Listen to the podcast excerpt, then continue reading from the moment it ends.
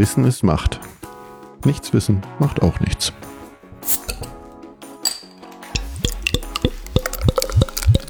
Herzlich willkommen zu einer neuen Folge von Macht FM. Hallo Aline. Hallo Rebecca. Wir haben uns ja jetzt äh, ein etwas schwereres Thema mal ausgesucht, nämlich Tod und Sterben. Jetzt letzte Woche war ja auch gerade Totensonntag, ne? Den gibt's übrigens noch gar nicht so lange. Ich wusste das auch gar nicht. Die, also aller Heiligen, aller Seelen ist ja schon vorbei, gibt's im katholischen Kirchenjahr. Und Totensonntag übrigens erst seit 1816 hat ähm, Friedrich Wilhelm II. eingeführt, weil im evangelischen Kirchenjahr gab's keinen entsprechenden Gedenktag.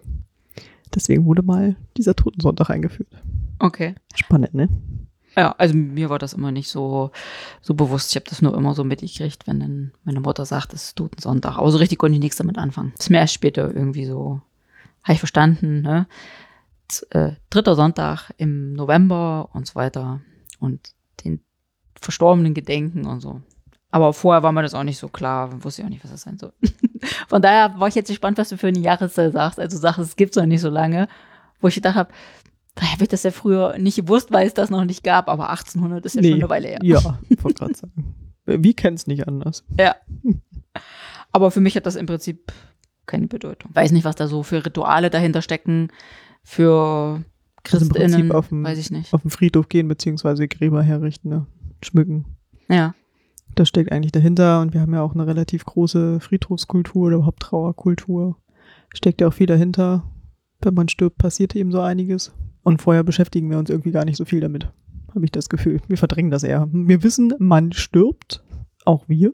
Irgendwann. Aber eigentlich ist es gar nicht so richtig gewahr, ne? ja, ja, die Geburt wird gefeiert und da wird lange darauf hingearbeitet, dann schon in der Schwangerschaft. Also alle freuen sich, aber Tod ist halt. Bisschen auch manchmal tot, die schwiegen im kleines Wortspiel.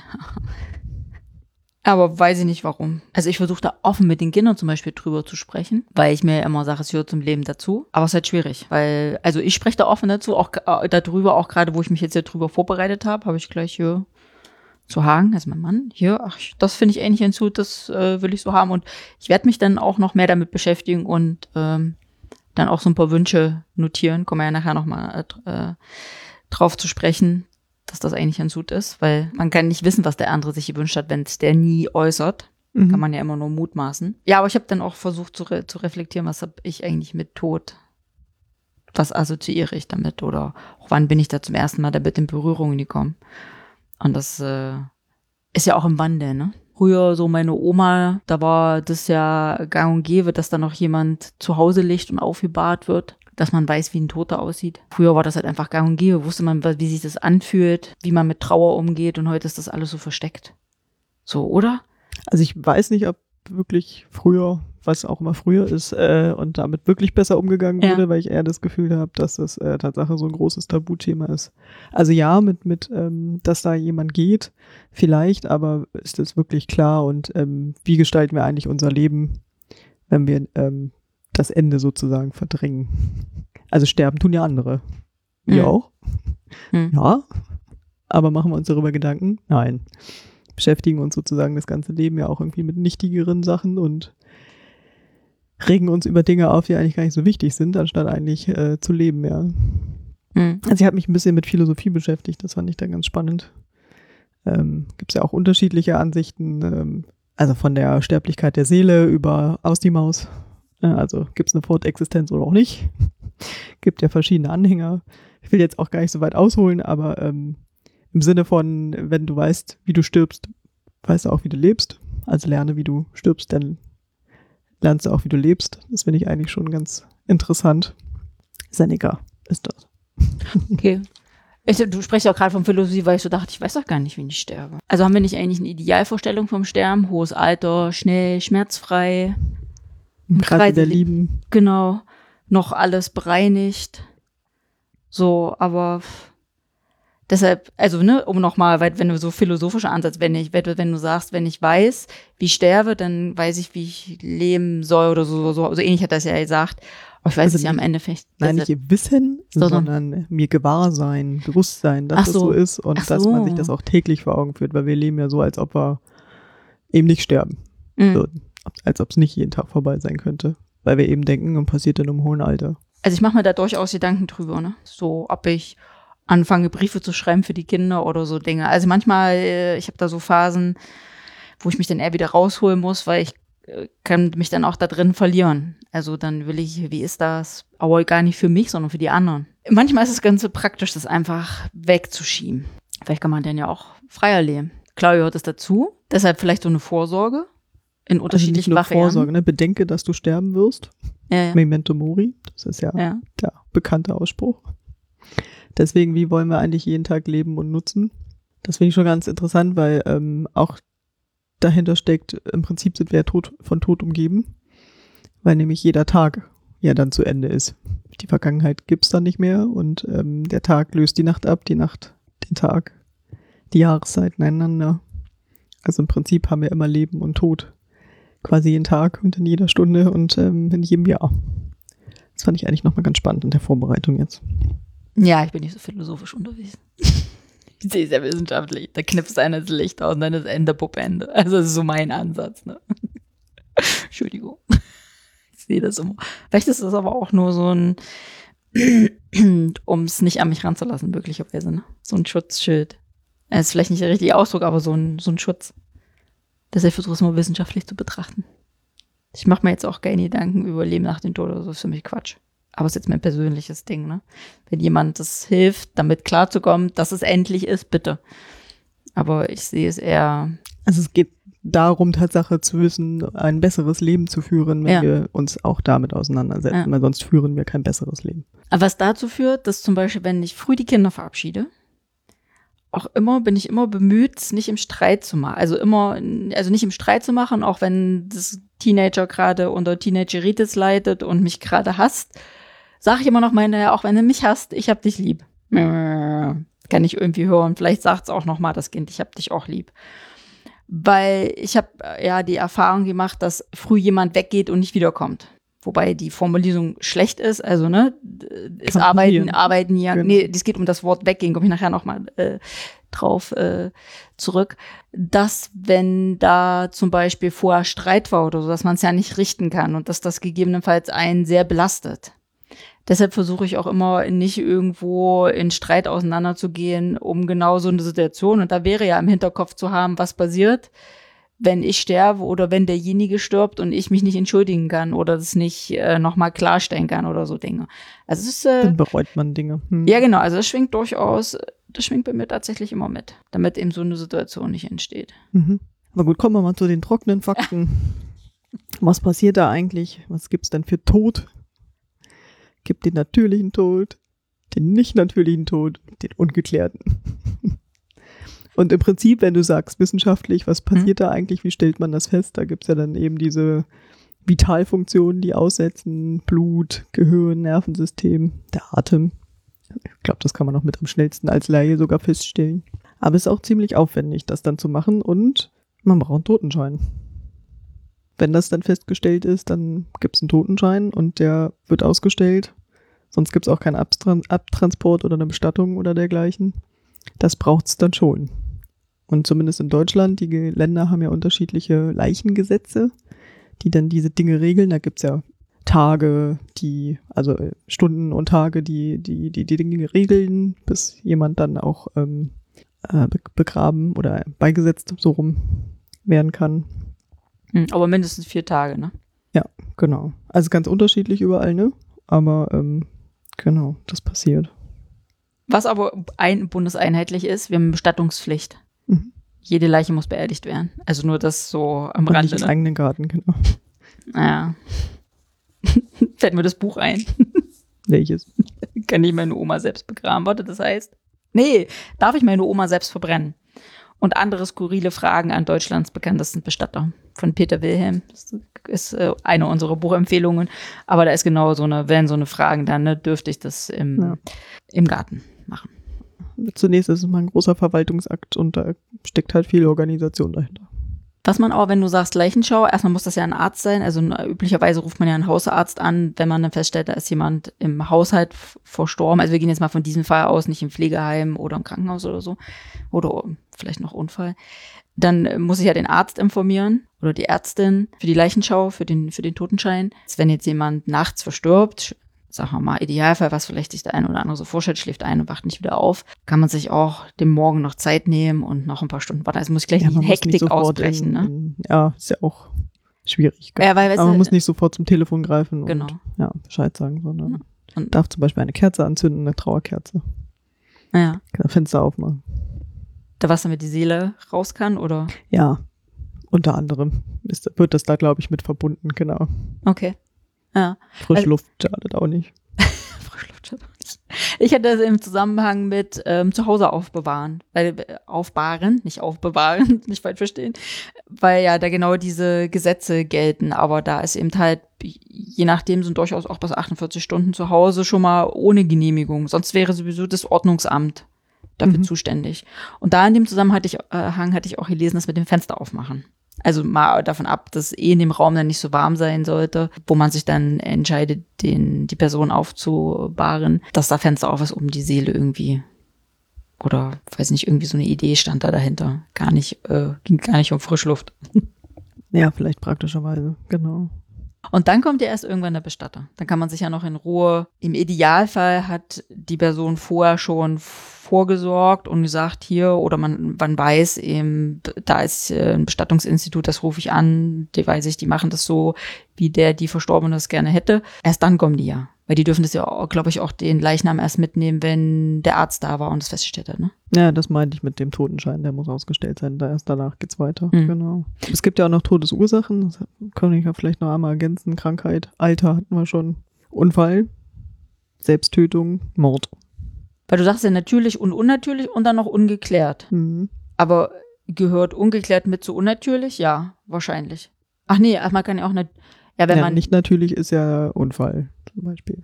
ja. Oder Mord. Wir reden gerade immer von dem Hausfall, ne? Aber also dem Zuhausefall. Hausfall klingt so komisch. Trauerkerze oder Sterbekerze haben wir schon erwähnt. Ach genau, er soll, die soll zum Beispiel den Weg in die Ewigkeit erhellen. Mhm. Bisschen Licht im Dunkeln. Genau, man verbindet ja auch irgendwie, man geht in die Dunkelheit über, ne? Das, deswegen das Licht.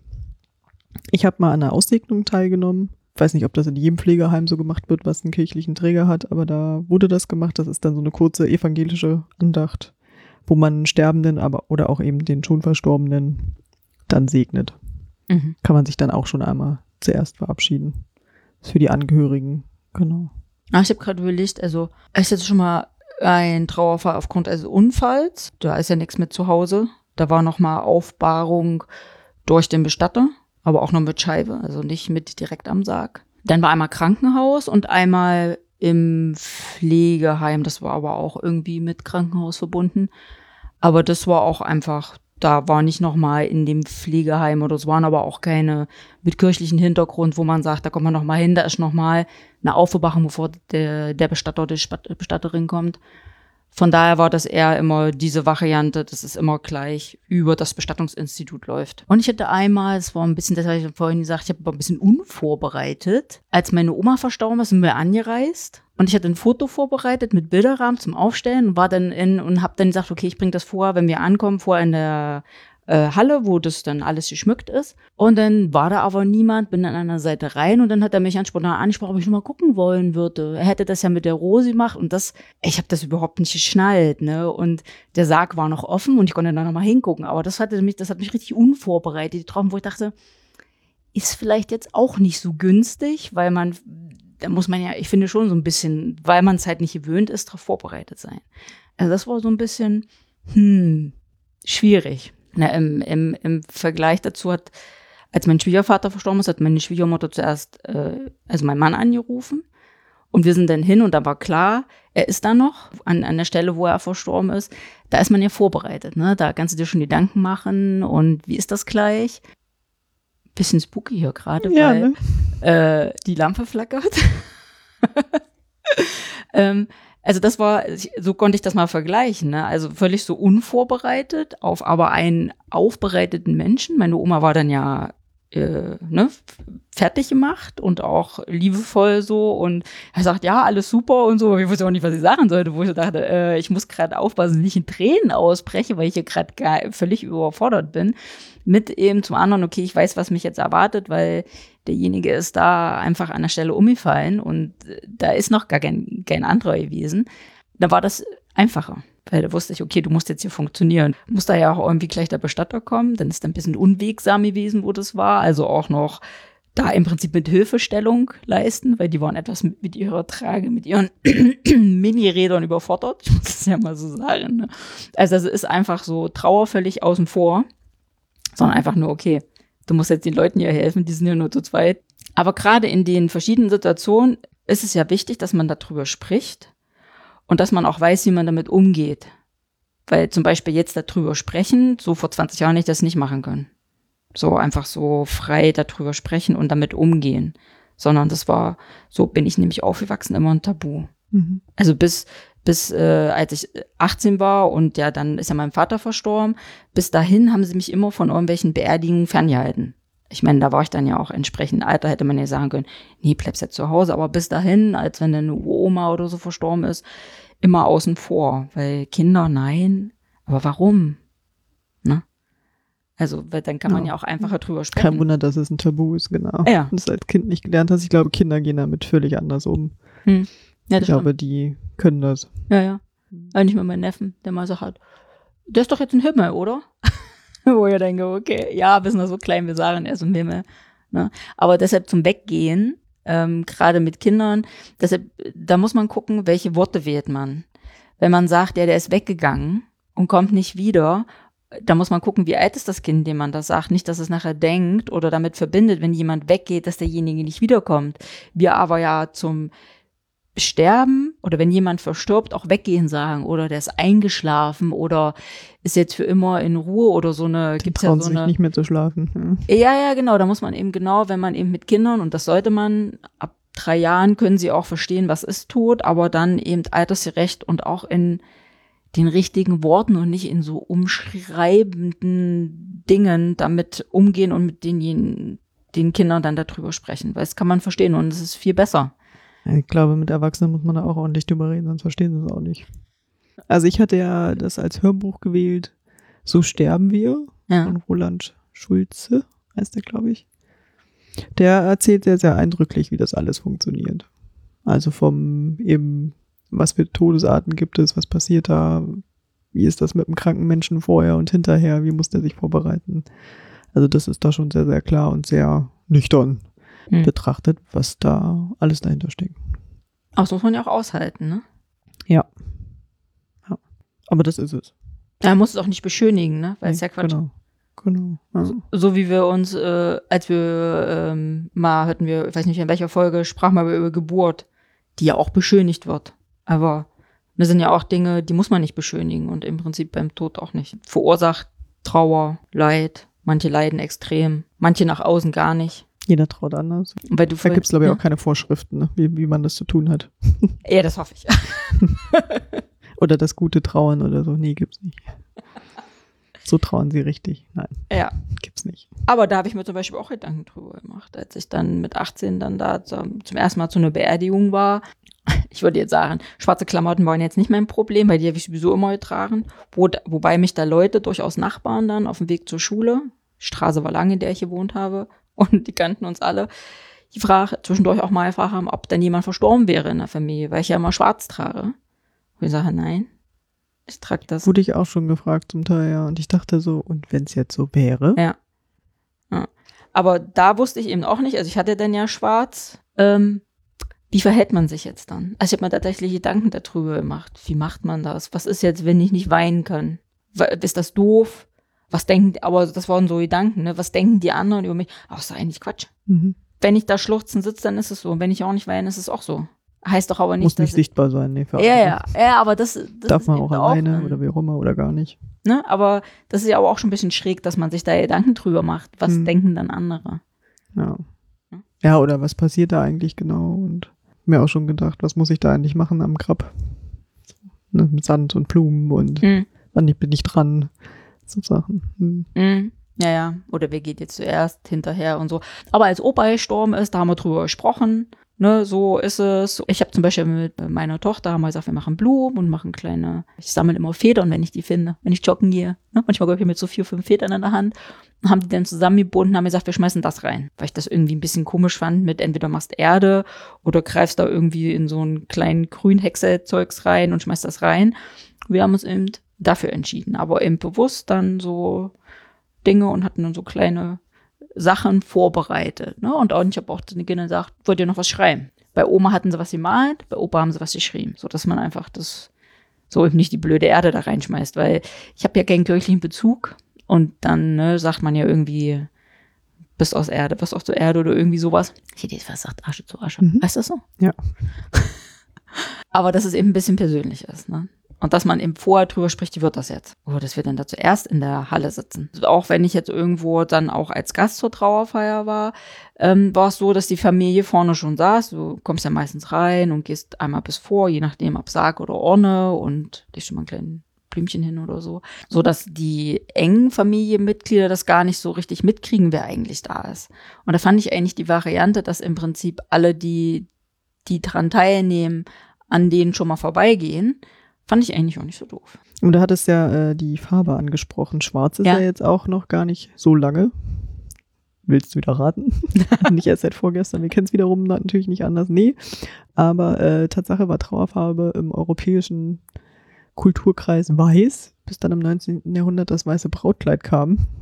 Okay. Und dann hat man nicht mehr weiß angezogen, sondern schwarz. Brauchte man ja einen Kontrast. Fand ich auch interessant. Aber einfach so. Aber aufgrund des Brautkleides. Also aber auf jeden Fall im 19. Jahrhundert. Mhm.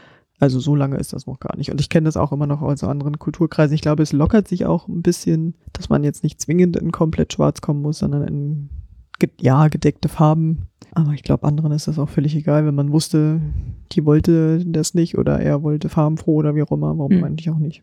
Also ich finde es auch doof. Weil, warum? Kommt drauf an. Also ich finde, es kann auch jeder machen, irgendwie, wie er möchte. Finde ich auch. Also wenn ich irgendwo hingehe, weil wo ich Gast Also bin, bin angemessen ich halt. Ne? Angemessen ist, glaube ich, das richtige Wort. Es muss jetzt aber nicht zwingend die Farbe sein. Ich, ich, hab- ich hänge gerade noch nach, äh, wie, in welche Farbe denn das Hochzeitskleid vorher war. Wenn es nicht weiß war, war es jetzt irgendwie doof und nicht passend, aber ähm, das war vorher was. Keine Farbe, weißt du nicht? Wir können uns ja mal mit Hochzeit beschäftigen. Irgendwie. Oh nee, bitte. Oh, das war ich auch. Ich glaube, So, wieso ist ein Spitzenthema? Oh, Nachhaltigkeit, nee. ah ja, gutes Stichwort übrigens. Kultur. Doch, nee, finde ich eigentlich ein super Thema. Ja, Trauerreden habe ich ja auch schon unterschiedlich gehört. Manche Pastoren fand ich ja gut. Dann ist es Wenn ja eine auch Predigt und keine Rede. Okay. Die finde ich auch gut. Ich finde weltliche Redner, ja, Rednerinnen so lala. Gibt Echt? mir nicht so viel, ja. Ich kann damit nichts anfangen. Weil ich Muss wollte gerade sagen, ich hatte auch schon eben eine, die ich nicht so toll fand von einem Pastor. Und ich habe ja aber auch schon Trau äh, Trauerreden, die fand ich gut. Und da kann man ja aber im Prinzip auch selbst drauf einwirken. Ne, weil das läuft ja auch irgendwie so nach einem Schema ab. Ja, Pfarrer kostet nichts. Naja, eine Spende am Ende schon, ne? Rednerin musst du bezahlen. Es wird jetzt ein bisschen, wird ein bisschen doof, wenn ich nie in der Göche bin und sage, ähm, könnten Sie da mal? Wäre ja auch ist normal. Genau. Aber TrauerrednerInnen, da gibt's ja Ehrenamtliche und Professionelle, also die das als Beruf machen und vor sich qualifizieren, wie auch immer. Und das heißt nicht, dass die Ehrenamtlichen nicht qualifiziert sind. Im Prinzip spricht er ja auch irgendeine Person. Wenn ich sage, ich habe hier jemanden, wo ich sage, der, da möchte ich, dass die Person dann spricht, wenn ich tot bin. Ähm, vielleicht idealerweise natürlich irgendwie nicht jemand, der dann sehr betroffen ist vom Tod dann. Warum nicht? Na, weil wenn du denjenigen vorher schon aussuchst, sprichst du vielleicht auch schon mal drüber. Das machst du auch mit dem auch. Wenn, wenn, nein, wenn ich, wenn ich sage, möchtest du auf meiner Trauer, wenn ich sterbe, so, möchtest du das da sprechen? So meine ich das. Ja. Wenn die Verwandten das aussuchen, ne? Das finde ich aber auch schwierig. Willst die Rede gleich noch selbst schreiben vielleicht? Na, freilich. Also ich habe schon Dinge gehört, da denke ich, ey, Ja, muss man- es auch echt. muss man das jetzt auskramen? Ist mir doch eigentlich egal. Ja, ich glaube, wenn man das jetzt zu sehr bestimmt, also selbst Ja. über den eigene, über die eigene Übersetzung, finde ich dann auch schwierig für die, die das äh, tragen sollen. Echt? Ja, Ich nicht. ich finde das schwierig. Ich glaube, die sollten sich da selber auch noch finden können und dürfen. Echt? Weil ich habe, also wenn ich in dem Prozess mit involviert war, Dinge aussuchen zu müssen, und da muss ich tatsächlich sagen, zu müssen, ging es immer, ja, was hätte dem denn gefallen oder was hätte ihr denn gefallen oder ach, ich weiß nicht und ach, hätten wir doch mal. Also ich meine immer jetzt diese- Details, jedes, jedes Detail. Das meine ich. Nochmal einen Schritt davor. Ja, Bestatterin kann auch jeder werden. aber es ist auch ein Ausbildungsberuf, also Nicht, jeder dass kann ich- das nicht werden. Nicht, dass ich wüsste. Also ich habe erst eine Reportage gesehen, die hat eine Ausbildung als Bestatterin angefangen. Na dann. Auf jeden Fall, also ich habe die Zahl 4000 BestatterInnen in Deutschland, die ja dann da auch äh, die Trauerkultur mitgestalten können von bis und auch ähm, gesellschaftlichen Umbruch ja schon miterlebt haben, weil ähm, die Urnenbestattung immer aktueller wird. Mehr werden. Hm? Mehr Mehr werden. werden, danke, genau. Mehr werden, ja. Also irgendwie vor 20 Jahren hat man noch Sargbestattung 60 Prozent und Feuerbestattung 40 Prozent. Jetzt ist das im Prinzip umgekehrt. Und ähm, da hängen ja auch noch ein Haufen andere Berufe dran. So Steinmetze, Sargbauer, GärtnerInnen. Nach dem Steinmetzer bin ich verstanden. SargbauerInnen? Ach, Sarg. Genau, Sargbau. genau. Und dass ja eigentlich auch mal ganz viele Särge aus Deutschland direkt kamen. Heute sind es nicht mehr so viele und dann kommt die Masse auch aus Osteuropa. Also da hängen ja auch richtig, richtig viele Berufe noch mit hinten dran, die da mit dem Tod so zu tun haben. Mhm. Und ich habe noch die Zahl, jetzt weiß ich allerdings nicht aus welchem Jahr, 7000 Euro könnte schon ein Begräbnis kosten und eine Einäscherung 197 Euro. Kleiner Also ich habe Unterschied. Ja, also ich habe durchschnittliche Kosten einer Bestattung von 13.000 Euro.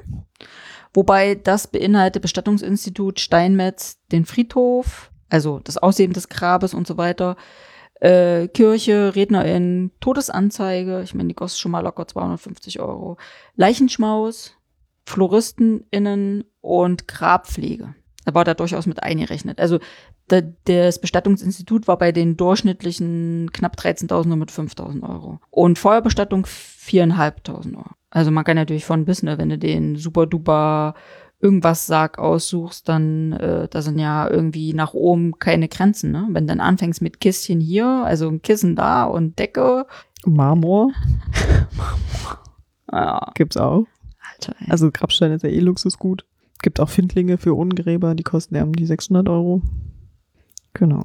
Oder kostenlos, man rollt sie bis nach Hause, gerade hier in der Gegend. Was rollt man nach Hause? Ein Findling? Hast du noch nie Findlinge eingesammelt? Nee. Also bei uns auf dem Dorf, wenn man da mal spazieren geht am Feld, dann hat der, der Bauer, wenn die kommen ja irgendwann immer weiter nach oben, die Steine, da liegen die an der Seite. Entweder werden die manchmal abgeholt und manchmal liegen die auch besonders groß. Und dann kann man auch mal den Bauern fragen, ob der die schon anderweitig für irgendwen, so für einen Friesenwall oder so, eine Friesenwall ist ja so eine Mauer, braucht oder man fragt einfach und fährt mit dem Anhänger vor und rollt den über die, wo man sonst die Schubkarre hochschiebt, also so an, weil dann kann man, ich konnte, wir konnten den nicht mehr annehmen. Wir haben tatsächlich so einen etwas größeren Findling und den könnte man im Prinzip mit Namen versehen.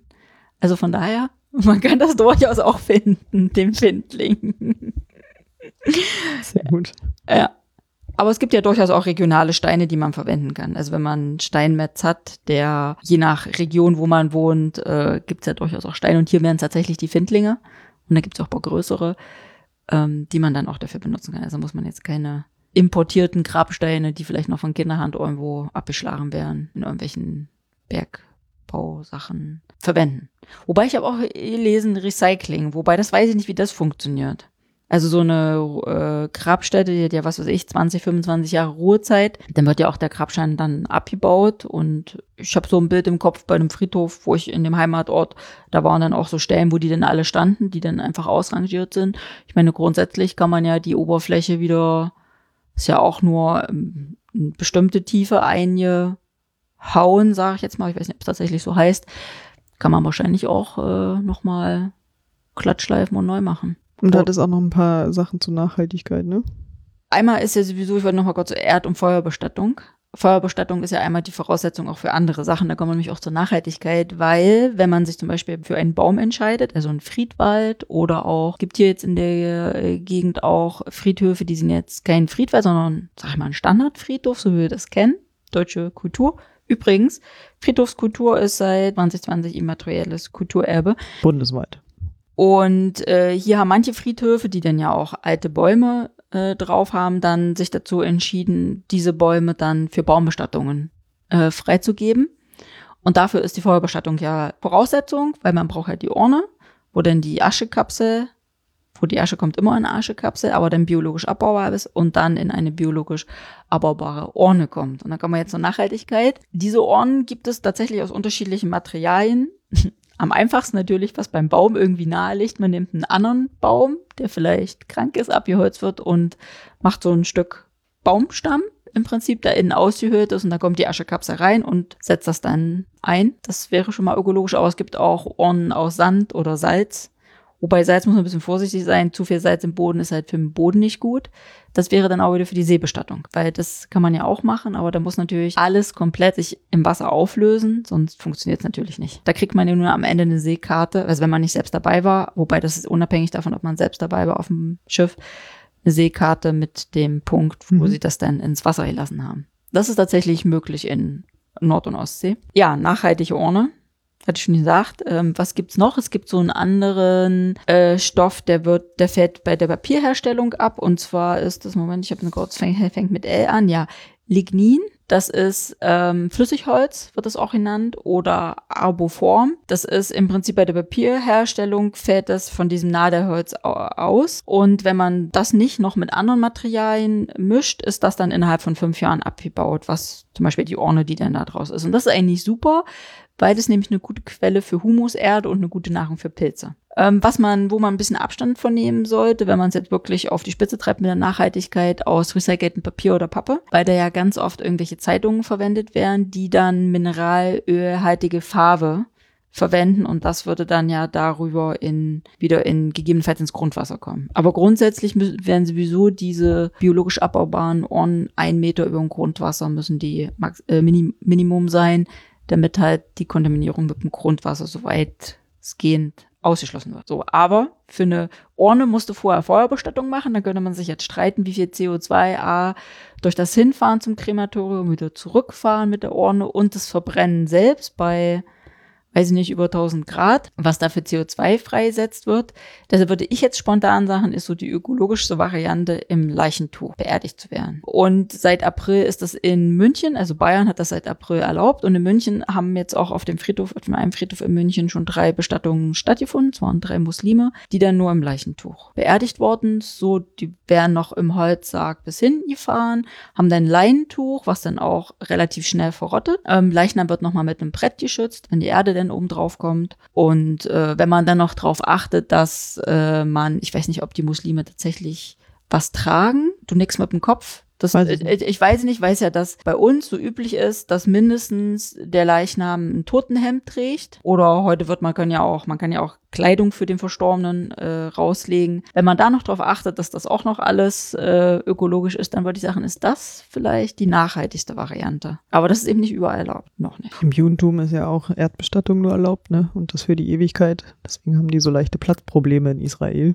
Haben ja nicht mehr wirklich Platz, wo man dann mehrstöckige Grabhäuser schon gebaut hat, aber eben auch in die Tiefe mit richtig großen Fahrstühlen und so weiter und so fort. Ja. Aber im Mausoleum, also so, dass sie im Prinzip der Sarg in so einem Wurde im Berg ausgehöhlt. Hm. Mhm. Also nicht in der Erde, dass es dann doch irgendwann verrottet, sondern Diese Grabstätte und da dann eingemauert. Ja, okay. Ja, ist natürlich dann ein Platzproblem. Ne? Am, am tollsten finde ich ja, ich hatte ja so, was es noch so gibt, ne? Es gibt ja auch noch Luftbestattung, dass man die Asche aus einem Heißluftballon streut oder die Diamant, dass so ein Diamant aus der Asche irgendwie mit Kohlenstoff und bla lässt man wachsen. Es dauert ziemlich lange, kostet auch ab 4000 Euro, aber man könnte dann die Asche des Verstorbenen, ist ja schon ein bisschen spooky, als Schmuckstück tragen. Also weiß nicht, dein Gesicht.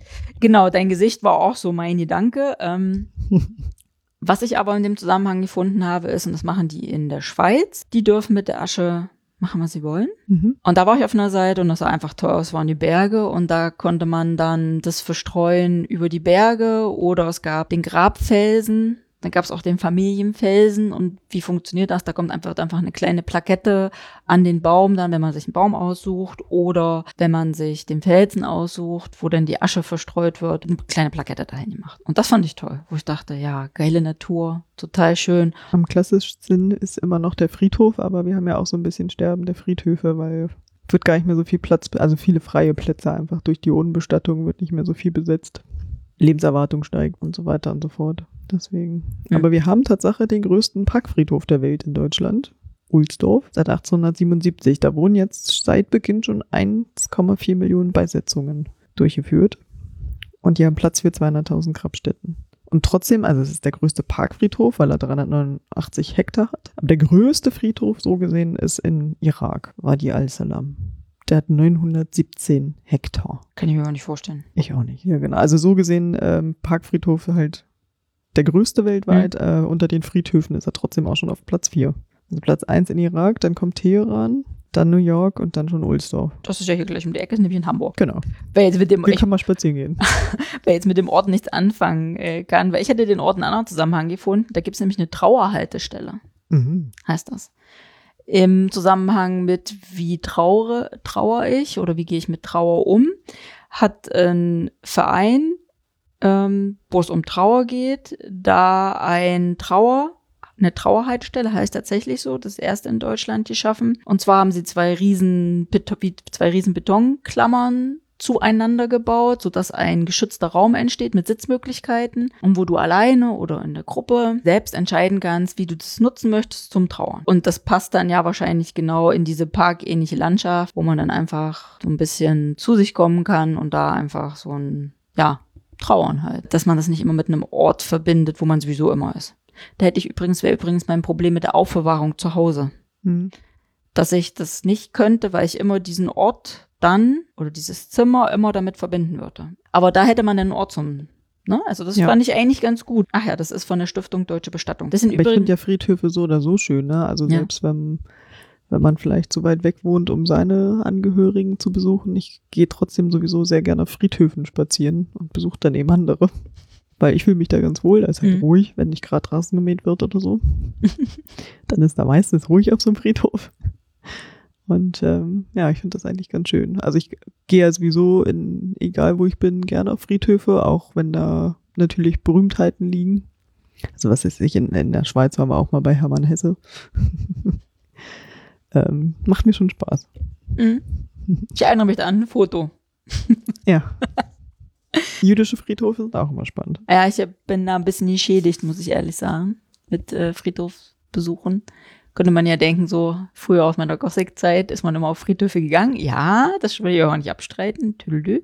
Ähm, gucke ja mal nach Statistiken. Da hatte ich was gefunden, dass die meisten G besuchen einmal im Jahr den Friedhof, also die Grabstelle der Verwandten. Und äh, meine Mutter, das übertreibt das einfach. Aber die ist jeden Tag auf dem Friedhof. Und du guckst gerade so, ja. Und wenn wir auch telefonieren, sagt sie, ach, ich weiß nicht, ob ich es heute noch schaffe und ich müsste ja und ja wieder so viel Laub und wir haben ja neu bepflanzt.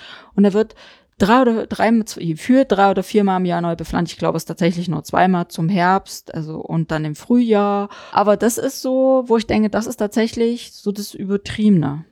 Das, das braucht man nicht, weil es bringt niemanden was. Aber deshalb bin ich, Handhabt die da anders, ne? Hm. ja, ja, deshalb bin ich da ein bisschen äh, vorgeschädigt. Ähm, lach nicht.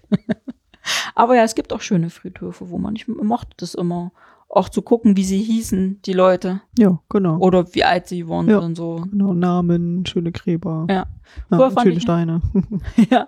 Früher fand ich immer gut, wenn sie einen äh, Jahrhundertwechsel gemacht haben.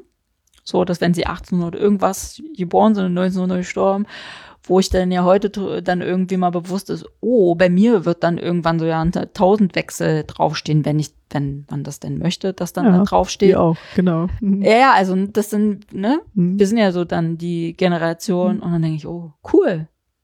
Ja, also auf Amrum gibt's auch einen kleinen Friedhof, da, der ist ähm, für die Unbekannten. Da steht, steckt da nur ein Kreuz drin, weil das sind die Angeschwemmten zum Beispiel.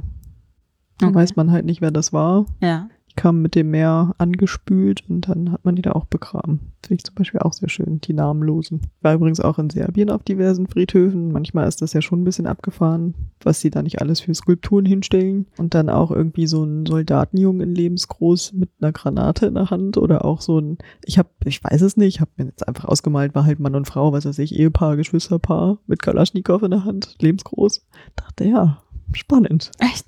Ja, Boah. steht neben dem Grab. Oder halt auch diese, ähm, jetzt fällt mir gerade der Name nicht ein, die Grabsteine werden ja manchmal auch mit Bildchen Hm? äh, eingefräst. Katzen oder mit Autos, oder was eben der Verstorbene eben auch so alles mochte. Ich Also es geht auch Ja. interessant. Ja, und da fällt mir ein, auf der einen Seite hatte ich gesehen. Ich glaube, es war von der Stiftungsseite. Ähm, da war ein Grabstein fotografieren und stand, das muss an der Seite gewesen sein. Guck nicht so doof, ich würde jetzt auch lieber am Strand liegen. Das fand ich gut, wo ich dachte, wenn man im Prinzip noch im Tod über sich selbst lachen kann. Irre. Hm. Was lernen wir daraus?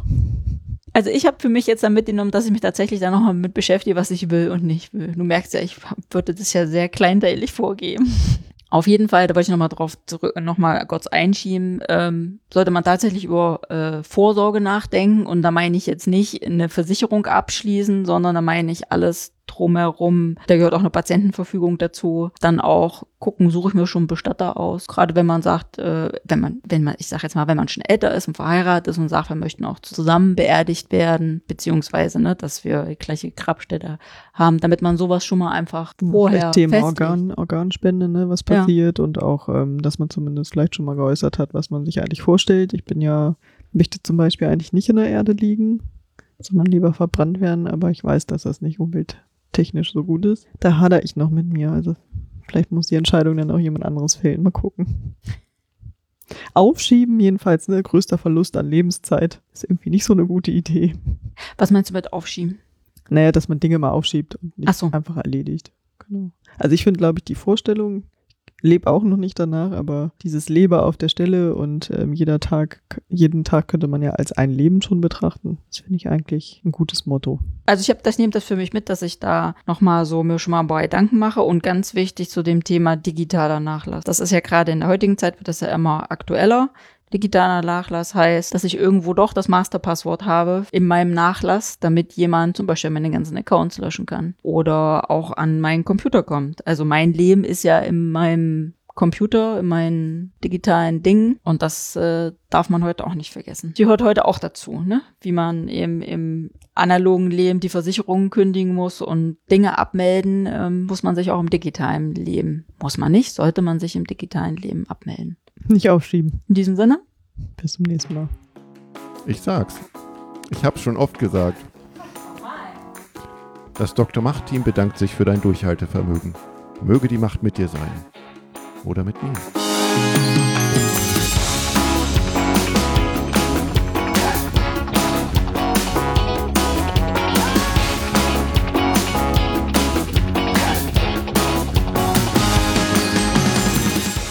Jetzt kann ich mich hören. Oh, du nimmst mich schon auf. Bin ich laut genug? Ich glaube nicht.